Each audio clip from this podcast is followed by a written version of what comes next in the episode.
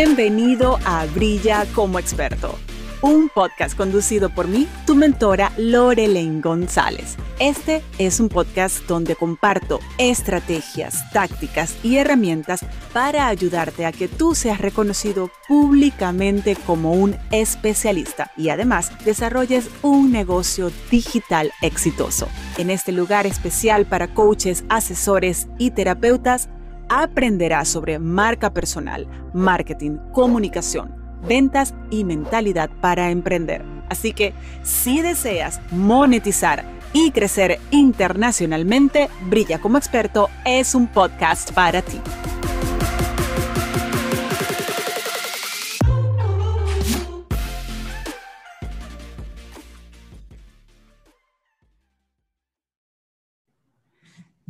¿Qué es un negocio sin ventas? Literalmente nada.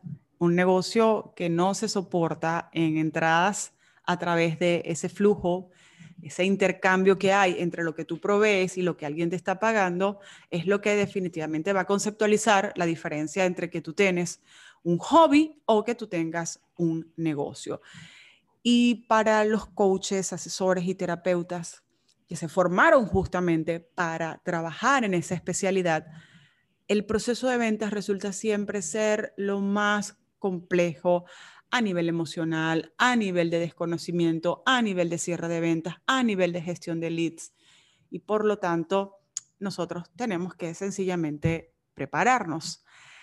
Por eso he invitado a alguien que es una experta en este tema, una experta que trabaja para otras industrias, específicamente para la industria del sector tecnológico, y que los procesos que aplica los podemos extrapolar para estas funciones en los negocios digitales. Y sobre todo, quiero que ustedes aprovechen la extraordinaria experiencia de mi invitada, quien impulsa ventas millonarias y hace gestiones extremadamente efectivas para organizaciones que tienen impacto en Latinoamérica. Bienvenida, Lina Vergara. Lina, preséntate, cuéntanos qué haces y después pasamos a esta conversación extraordinaria. Ok, gracias Lore por la invitación el día de hoy. Como mi nombre es Lina Vergara, llevo 17 años trabajando en el sector de tecnología de estos 17 años han sido en ventas como 12 años en ventas. Eh, es lo que, lo que llevo pues ya trabajando con clientes, empecé como vendedora, actualmente tengo un equipo comercial de 18 personas que trabajan conmigo, que tengo que coachar, que tengo que ir a clientes. En la compañía en la que estoy yo nueve años, actualmente soy gerente regional de una de las líneas core de negocio de la organización trabajo para Latinoamérica, tengo una cuota de 6 millones de dólares este año y yo creo que el próximo año ya vamos casi por los 8 millones de dólares. Em, y no sé qué más que te cuente, Lore. Bueno, yo estoy aquí chequeando varias de las cosas que nosotros hemos hablado y súper importante a lo que les quiero compartir, que Lina, entre lo que ha trabajado, ha liderado el crecimiento en mercados de México y Colombia por alrededor de 240%. Esto fue en el 2015 y actualmente en los últimos años, por dos años consecutivos, ha recibido una invitación al President's Club en South America de su empresa y adicionalmente ha sido reconocida como overachiever, extra una persona que extra excede, que excede los logros dentro de la organización. Así que tenemos mucho para aprender de ella, una persona que definitivamente tiene una experiencia comprobada. Lina, tú fuiste quien me presentó el término de las ventas consultivas y con eso mi vida hizo ok. Y recuerdo cuando en un café me decías, ¿y cuál es tu proceso? Y yo, bueno, el proceso es, no lo tengo. no, Lorelaine, por favor. Si no hay proceso, mm, las ventas entonces van a obstaculizarse. Vamos a empezar por entender lo que son las ventas consultivas. Bueno, ¿qué son las ventas consultivas? Es cuando el vendedor realmente investiga si el producto o el servicio que está ofreciendo para sus clientes es la solución ideal si realmente estoy solucionando un problema de mi cliente, si realmente estoy haciendo una consultoría detrás de la venta que estoy haciendo. esta venta casi que pasa a ser 100% a cargo del vendedor. Las ventas transaccionales están a cargo del comprador. Yo ofrezco un producto y el comprador lo consume, pero puede que lo necesite o puede que no lo necesite. En la venta consultiva, yo como vendedor soy el que estoy a cargo de que el cliente entienda qué necesita, de que el cliente sepa si puede hacer la inversión o no puede hacer la inversión y estoy a cargo de poder ayudarle al cliente a cerrar eh, la oportunidad. Casi que siempre las ventas consultivas, si nos vamos, por ejemplo, a un, a un libro que me gusta mucho que se llama de El vendedor desafiante, de Challenger Sale, eh, habla mucho de que son las ventas que se utilizan cuando los mercados están en procesos de crisis, porque es en la crisis donde yo puedo crear negocios y probable, probablemente desde la crisis yo pueda crear un producto un servicio que pueda ayudar a esa tercera persona o a, ese, o esa persona que yo quiero venderle. Entonces es como, es cuando yo a través de preguntas desafío a mi cliente para que él entienda a través de ese desafío y descubra que tiene una necesidad y que yo voy a suplir esa necesidad. Pero a través de mis preguntas, a través de cómo yo desafío a esa, a esa persona con la que estoy conversando, le hago entender que yo soy o mi servicio o lo que yo ofrezco es lo que él necesita. Hay un proceso que se sigue dentro de las ventas, de las ventas consultivas. Hay un protocolo de, para comenzar, avanzar, seguir y, y continuar con ese proceso. Sí, existe una metodología en el, en el libro, pues está, está, está citada, pero existe una metodología donde yo primero tengo que escuchar, a mi cliente, o sea, comienzo como una fase de, descubrimiento donde yo descubro qué es lo que mi cliente está necesitando, lo que está buscando, su necesidad. Eh, y muchas veces también va a ser entender el nicho al que yo estoy yendo. Yo estoy yendo tal vez a un nicho que está pasando por una situación especial, cuál es esa necesidad y cómo yo puedo llegar a solventar. Va mucho a estudiar el interlocutor, la persona con la que yo estoy hablando, cuál es su comportamiento a nivel de consumo, pero también cuál es su necesidad, cuál es la forma en la que, mm, cuánto tiene presupuesto, es una industria que tiene presupuesto, el presupuesto promedio de cuánto es, cuánto es el, el, promedio de lo que me va a comprar o lo que yo le quiero o, lo que está posiblemente en capacidad de poder invertir. Y de ahí siguen otras fases adicionales. La fase de cierre, por ejemplo, en el proceso de venta es como la fase más, más compleja. Em, pero cuando hablamos de venta consultiva, yo estoy primero pregunto, hay una fase donde estoy haciendo descubrimiento, después ya le muestro al cliente una solución, le muestro una nueva forma de poder, de, de, de poder solucionar su problema. Se tiene este problema y ya lo identificamos los dos. ¿Estamos de acuerdo con que ese es el problema? Sí. Le voy a mostrar que existe otra forma. De hecho, esa venta consultiva tiene como unas... Eh, como que oscilan emociones con el cliente, porque eso también es una venta que es 100% emocional.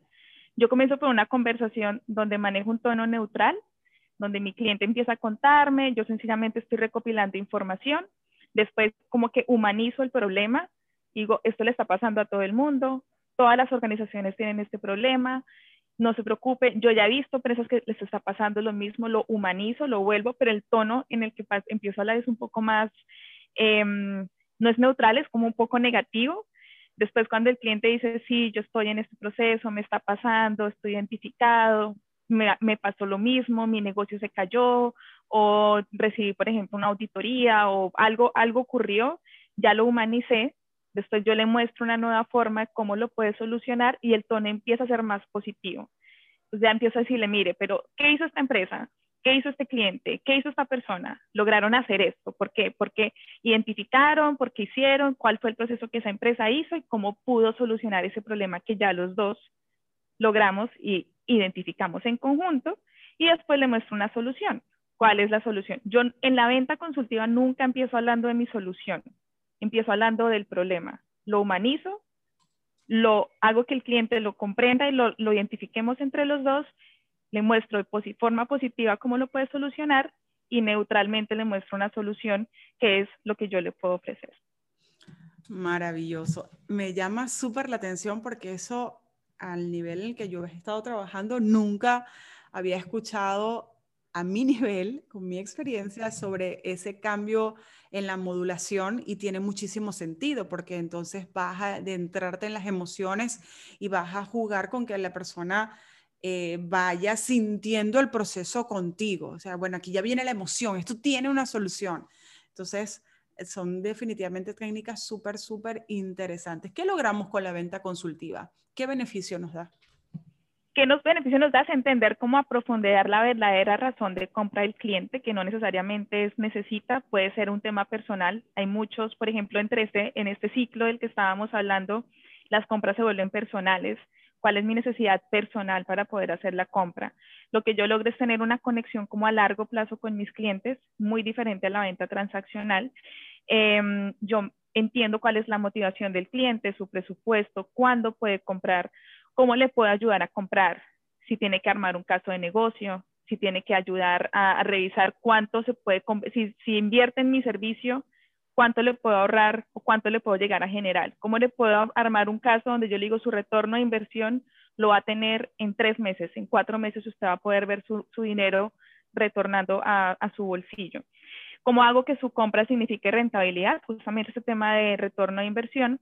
Y creo que lo que lo que más se puede lograr con la venta consultiva es la relación a largo plazo, de que siempre la persona entienda que yo estoy buscando, al final es un win-win, es una relación donde los dos estamos ganando y lo que yo busco es te soluciono un problema con un servicio que yo ofrezco y tú confías en mí y yo confío en ti. Entonces es una, se logra una relación a largo plazo. Que esa relación a largo plazo se puede convertir en nuevas inversiones por parte del cliente y en recomendaciones adicionalmente, porque si tuvieron una buena experiencia, ese cliente te puede recomendar también con otro cliente. Exactamente. Por lo tanto, puedes tener un crecimiento de las ventas de forma colateral, por decirlo de alguna manera, a partir de esa relación, ese vínculo que tienes con esa persona. E incluso hay muchas de esas personas que fueron los decision makers, los que tomaron la decisión de compra, que luego pueden pasar a liderar otro proceso o están en otra industria o en este caso en específico que son coaches, asesores y terapeutas, bueno, tienen un nuevo proyecto o están haciendo nuevas alianzas, igual al, al iniciar una nueva etapa también te llevan contigo. Claro, porque tú siempre buscas, primero, siempre que uno va a comprar, busca una persona que sea de confianza, una empresa de confianza, y también estás buscando que haya una genuina intención de ayudarme a resolver un problema, cuando se vuelve genuino, cuando se vuelve, es que yo confío que esa persona no me está cobrando de más, me está cobrando lo que yo necesito, me está ayudando a solucionar un problema, lo está humanizando, se vuelve personal. Las ventas son emocionales. Si yo siento que esa otra persona genuinamente me está ayudando, la relación se convierte en una relación a largo plazo y voy buscando y buscando qué más y hay veces que yo lo he visto, los mismos clientes dicen, venga, y usted no me puede ayudar con estas cuatro otras cosas que yo necesito. Ellos mismos son los que me ayudan a mí a vender. Ya, pero por, por la relación, porque ya te ganaste la confianza y de una vez ellos determinan el problema y ya saben que tú se los puedes resolver. O sea, la oportunidad de negocio la traen luego ellos a ti, no la tienes que buscar tú. Lo, lo más importante entonces en esa primera etapa. Exactamente. Lina, hablemos de esto que fue así una de las cosas en las que tú me abriste los ojos y de nuevo gracias, gracias, gracias por hacer eso, porque inmediatamente que tú me hiciste una serie de recomendaciones, yo comencé a ver resultados de forma inmediata en mi tranquilidad, en sentirme segura en lo que estaba haciendo y por supuesto a nivel de los resultados. ¿Por qué necesitamos un proceso de ventas? Bueno, nos sirve por salud del negocio, porque cuando hay un proceso de venta donde está la calificación del lead y yo tengo que hacer seguimiento de mis leads, existe otro proceso donde yo em, reviso si el cliente tiene presupuesto, si es una persona que está apta para poder invertir conmigo. Eh, si hay una metodología es porque alguien ya lo probó, ya alguien ya le funcionó. Entonces, lo importante de seguir ese proceso es poder también tener control de mi negocio, poder saber qué sí va a cierre, qué no va a cierre, eh, tener datos, por ejemplo, cuando estamos hablando de tasas de conversión, de cuánto estoy vendiendo o cuánto estoy generando para cuánto voy a vender. Em, todo eso hace parte de yo tener un proceso organizado donde estoy todos los leads que tengo, todas las nuevas oportunidades las tengo registradas y les estoy haciendo un seguimiento, sé quiénes están y sé cuánto eso se convierte en tal vez una conversación o un contacto efectivo. De ese contacto efectivo, cuánto realmente es, una compañía que puede hacer inversión. Están los procesos de calificación de oportunidades, que para mí es yo creo que lo más importante es poder tener tal vez el listado de todas las oportunidades que yo tengo y tenerlas calificadas. Existen muchas metodologías de calificación de oportunidades. Em, se califican, por ejemplo, en el caso como lo hacemos nosotros, el 20 al, 30, al 20, 40, 60, 80 y 100, dependiendo del stage en el que esté, yo ya puedo predecir si tengo demasiados, demasiados deals o demasiadas oportunidades que no se me están convirtiendo a ventas cómo tomo esa, esa población de deals que tengo que no se han logrado cerrar, les lanzo una promoción, reviso si los empiezo a contactar un uno a uno o si les mando un correo o si hago un evento, porque todos tienen esto en, tal vez un, patrón o existe algo que los, que los consolide y que yo pueda llegar a atacarlos.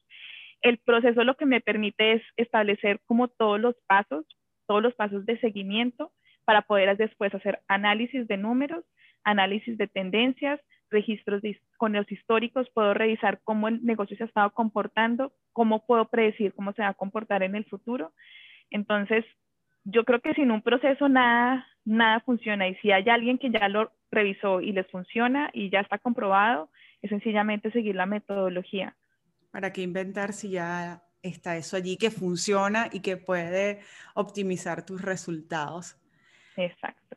Lina, eh, en este caso de esta audiencia que nos está escuchando, puede tener unas características muy distintas de cómo se maneja el sector corporativo y como dije en la introducción, no, muchas de las personas no tienen experiencia, al no tener experiencia hay algo que ocurre que es el miedo. Ya sabemos que el miedo también se vence con capacitarse para aprender una vez que domines la técnica, bueno, desde allí puedes fluir.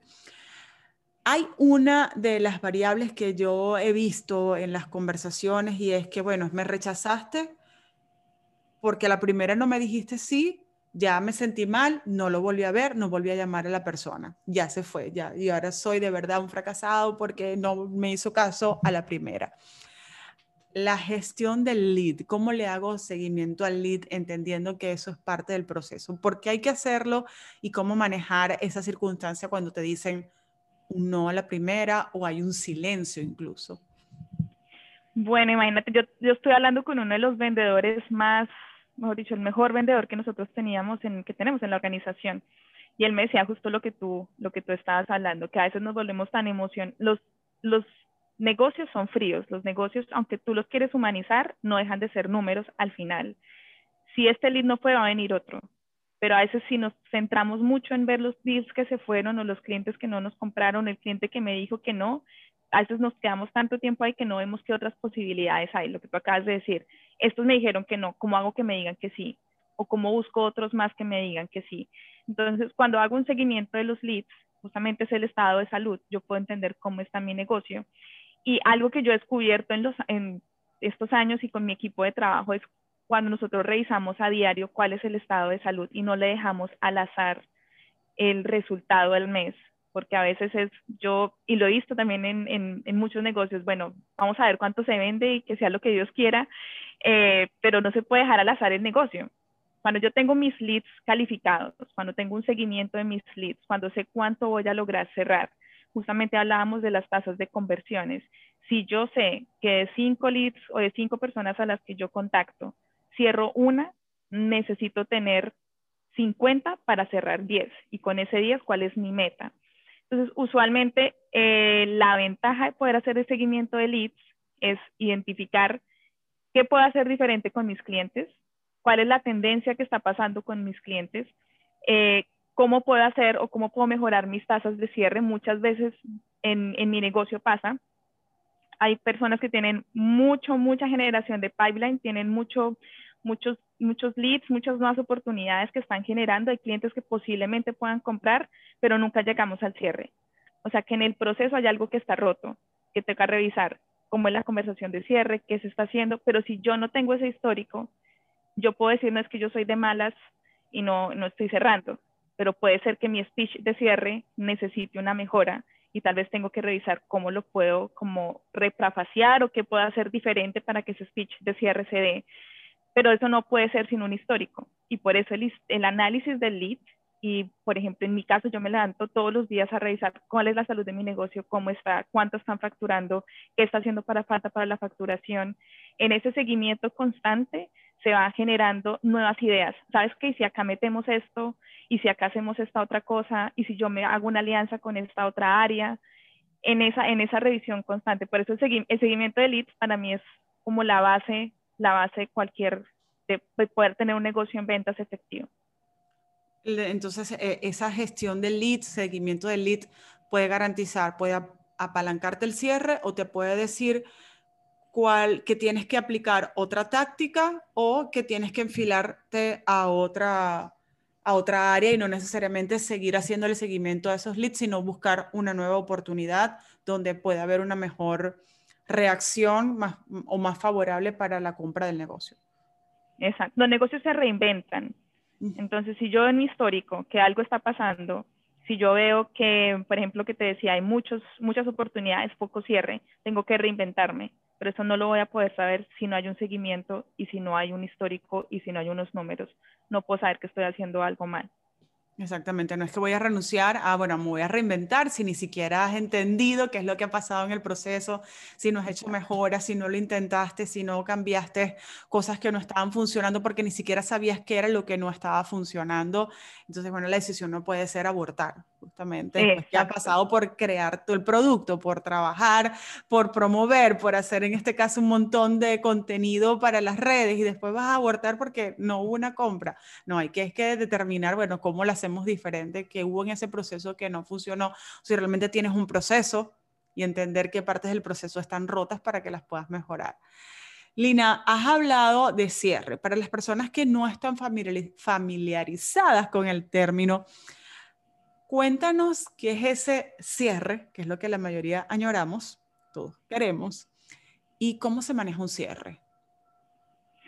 Bueno, la fase de cierre, yo he conocido y también creo que eran las personas que no sabía hacer muy bien cierre, eh, es una de las fases más complejas de la venta. Casi siempre es bueno eh, o es más fácil tener como el, esa, esa emoción de parte del cliente de decir sí lo quiero comprar y de llevarlo a ese sí lo quiero comprar a cuándo te lo voy a comprar es como el pedazo que es mucho más complejo y mm, creo que es la parte más importante porque es la, es la venta en, en sí hay como, como varias cosas que yo he aprendido, como que las ventas también son agresivas y agresivas no necesariamente es que sean em, como fuertes, pero sí es hacer las preguntas correctas para calificar de forma correcta mi deal. No porque una persona esté muy emocionada significa que me va a comprar, porque probablemente variables como tiene un presupuesto para poder hacer la compra, cuál es su proceso de compra. En el caso, en mi caso, es internamente tienen un proceso, pero por ejemplo, en una persona que tiene un negocio puede ser, eh, es para mi siguiente pago del mes. Puedo pagarlo en dos cuotas, puedo pagarlo en tres cuotas. Eh, voy a depender de si, por ejemplo, mi pareja me dice que invirtamos en esto. Hay un proceso interno que si nosotros no lo preguntamos, yo puedo decir va a cierre, pero resulta que no, que no va a cierre. Esas preguntas son preguntas incómodas de hacer al inicio, yo recuerdo que cuando yo empecé en ventas era, pero uno cómo le va a preguntar si tiene plata, eso no se debería preguntar. Exactamente, ¿cómo le voy a preguntar yo, pero tienes dinero para pagar? Sin embargo, creo que si yo no hago esas preguntas no puedo validar y la otra persona tampoco la estoy haciendo pensar de cómo va a ir a buscar la plata. Porque si yo no le pregunto si la tiene, él tampoco va a pensar si la tiene, esa persona no va a pensar si la tiene, y si no la tiene, ¿cómo la vamos a ir a buscar juntos?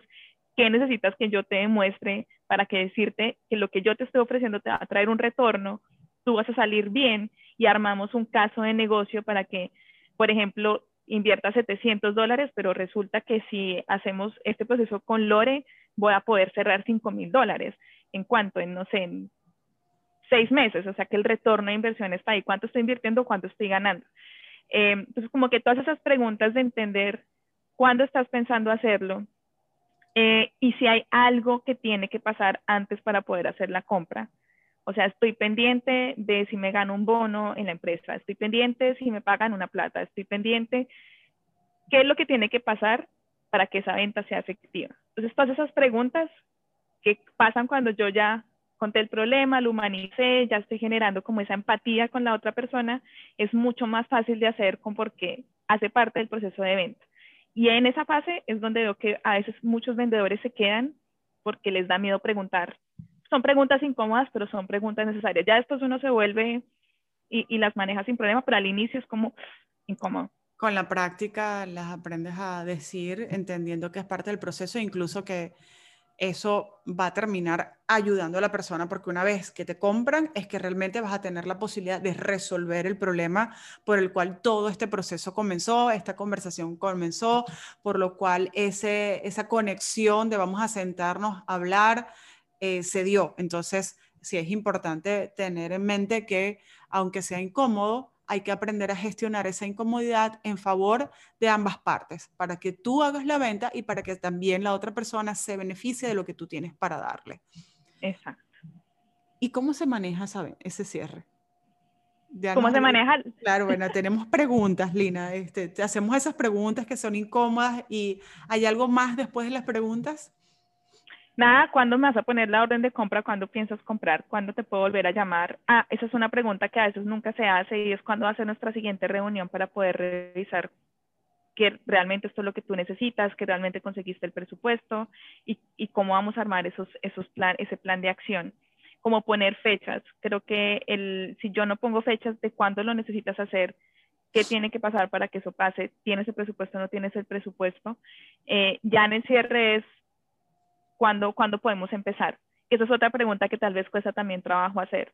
Es, bueno, yo te muestro, yo puedo hacer, no sé qué, y, qué te pareció, pero es cuándo podemos empezar, cuándo crees que podemos empezar a tener la primera sesión o cuándo crees que podemos tener la primera, la primera reunión o cuándo necesitas que el proyecto avance. Es para tal fecha, listo. ¿Cuándo crees que puedo tener entonces la orden de compra para poder empezar? Claro, te, te envío el link cuando podemos Exactamente, el, link de pago, que en este caso es lo que la mayoría de nosotros trabajamos acá. Bueno, yo he tomado aquí un montón de notas y yo particularmente voy a escuchar esta conversación un par de veces y muy probablemente te estaré diciendo, Lina, ayúdame con esto. Seguro que sí. Lina, eh, ya para concluir, lo que me queda preguntarte si tienes algunas sugerencias adicionales que en este caso, de nuevo comprendiendo que estamos extrapolando esa experiencia corporativa para el caso de los coaches, asesores, terapeutas, ¿qué tips nos pudieras compartir para optimizar los procesos, para hacer más ventas, para recibir más platica? bueno, yo creo que en general, al final las ventas son las ventas, pequeño, grande, lo que sea, ventas son ventas pero creo que es muy importante entender la motivación personal del cliente. No todas las ventas se dan entre empresas o entre compañías o se dan entre personas. ¿Qué es lo que a mí como persona me motiva? Si yo entiendo el motivador de mi interlocutor, que no necesariamente va a ser plata siempre. Yo encuentro personas que no es plata, encuentro personas que en el caso mío, por ejemplo, en mi negocio son procesos o necesitan tal vez eh, es por, por, un tema de imagen personal dentro de la organización. ¿Cuál es la razón real? Porque a veces yo quiero meterle a mi cliente un tema por los ojos, veas que yo le voy a reducir, veas que yo le voy a lograr hacer, veas que vamos a lograr, y hasta para esa persona probablemente esa no sea su necesidad o probablemente esa no sea su, su motivación personal para poder llegar a la compra efectiva. Entonces, como los negocios se dan entre personas, creo que es bueno entender cuál es la motivación personal de ese comprador, cómo yo también lo voy a ayudar para esa motivación, si es un tema de imagen personal, si es un tema de ingresos, si cómo vamos a hacer los dos para llegar a ese objetivo, pero ese objetivo lo tengo que entender y no y es tal vez difícil eh, pensar que hay un patrón. Todos los clientes o todo el mundo está buscando esto, porque no hay nada general en ventas consultivas. Gracias, gracias Lina, maravilloso, me parece genial e incluso en el caso de esta audiencia hace mucho sentido porque usualmente lo que estamos vendiendo son transformaciones de vida que tienen que ver con que quieres cambiar en tu vida que no está funcionando y que quieres conquistar, que es lo que llamamos el punto B. Y entender esa motivación es súper importante para poder hacer esa conexión esa empatía, ese clic en esa conversación, que es lo que finalmente va a apoyar que tú puedas hacer la venta. Lina, muchísimas gracias. Yo a ustedes les voy a compartir aquí en la descripción de este episodio el link de Lina de su cuenta específicamente en LinkedIn, en LinkedIn, como lo decimos aquí en Estados Unidos, para que puedan conectar con ella y ser parte de su red profesional. Querida Lina, súper agradecida por esta oportunidad que hemos tenido para conversar, por traer valor para mi comunidad. Gracias por siempre tener tanta apertura para apoyarme. Y ustedes, si tienen alguna pregunta, por favor, contacten a mi querida amiga Lina Vergara. Gracias, gracias, Lina. Gracias, muchas gracias, Lore.